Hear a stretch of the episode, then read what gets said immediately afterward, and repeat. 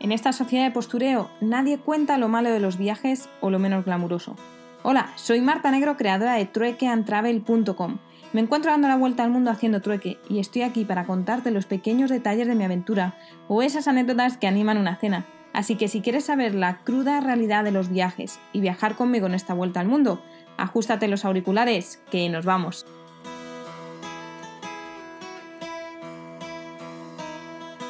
Muy buenas, igual hoy me escucháis la voz un poco diferente y es porque estoy tumbada. Hoy ha sido un día de estar todo el día en casa porque ahora mismo tengo un dolor de cabeza, no he dormido absolutamente nada, creo que eh, me ha dado como una especie de indigestión por la noche y no he dormido nada, tenía muchísimo, muchísimo dolor de, estómago. Y no sé si fue porque, bueno, tampoco hice una comida muy copiosa y luego la cena pues pues comí bastante más, pero vaya que vegetales y, noodles de, arroz que son muy ligeros. El caso, que hoy he estado todo el día aquí y, y me ha dado por reflexionar un poco sobre este tema de, de enseñar inglés y tal, que enseñar es muy bonito, pero la verdad es que creo que tiene mucho más efecto y mucho más sentido pues cuando se hace pues con pasión, ¿no? Creo que actualmente la labor del profesor eh, se valora muy poco y es, es una tarea muy dura, por no hablar de la paciencia que se tiene que tener con los niños, con el que te absorben la energía hasta más no poder. Y bueno, yo personalmente no soy una persona de lo más paciente, ¿no? Y bueno, creo que mm, todos los que han decidido ir por el camino de la docencia y no lo han hecho por vocación, lo veo como un auténtico error, porque no cualquiera sirve para educar y habiendo tantos problemas como hay actualmente en el mundo, la mayor arma es la educación y si en eso fallamos desde la base, pues estamos jodidos. Y es que llevo días viendo un montón de documentales y es que la educación y el conocimiento es básico. Entre el que vi ayer de la protección de datos, luego me vi uno de comida eh, vegana y demás, que pues como toda la industria de carne, de carne había hecho un montón de marketing porque había un montón de estudios Em, pues de todos los beneficios que se tenían y que antiguamente realmente el, cavernícola no comía tanta carne como nos pensamos. ¿no?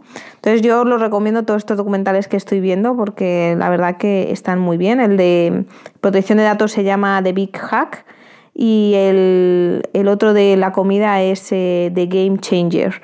Eh, todos están en Netflix, pero seguro que se pueden encontrar en, algún otro sitio. Y bueno, la verdad es que volviendo a este tema de la educación, de que creo que sería una de las mayores soluciones a todos los problemas que vemos y que estoy viendo, estos días, em, bueno, me he puesto en la piel de, de, ser profesora de inglés y aunque he ido a un colegio público y he podido ver lo sobrepasadas que están las profesoras, no puedo hablar de lo que no he vivido y no he estado dando clase en un colegio como tal. Así que retomo el asunto de ayer de que la escuela de idiomas con la que estoy colaborando le da demasiada importancia al hecho de que vengan extranjeros, que está muy bien, que traigan gente de todos los sitios, pero creo que no nos hagan el partido suficiente. Y, es por una falsa creencia de que simplemente por tener un profesor nativo, bueno, en mi caso no, pero eh, un profesor nativo que hable, que no sea de nuestro propio país, pues siempre se va a aprender más. Y es que no es, no es para nada verdad. De hecho, me puedo ir a un caso muy cercano, mi amiga Alba, eh, que es otra compi de profesión, viajera y bueno, además de profe de inglés, pues recientemente ha conseguido un trabajo que está muy bien, da clases eh, en una empresa, pero a través de online. Y me contaba que para conseguir ese trabajo le hicieron pasar pues, por muchas entrevistas, que está perfecto para comprobar todo el conocimiento que se tiene, pero lo ponían en duda por el simple hecho de ser española y que le decían, ah, pero es que tienes algo de acento español. Bueno, pero es que tener acento no pasa nada.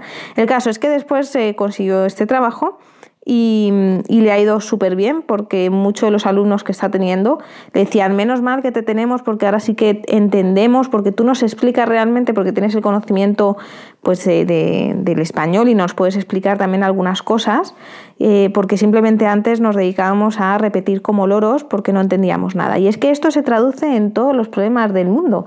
Muchas veces repetimos, repetimos como loros aunque no tengamos, entendamos las cosas. En fin, em, nada más, eso una pequeña reflexión de que creo que sobrevaloramos lo extranjero eh, cuando, cuando no siempre es lo mejor, ¿no? Pero, pero bueno, Que nada más, hoy no os puedo contar mucho más. Eh, mañana me queda otro día de clases y pasado mañana me, van a enviar a un, a un pueblo eh, que está casi con frontera con Kazajistán, creo que es.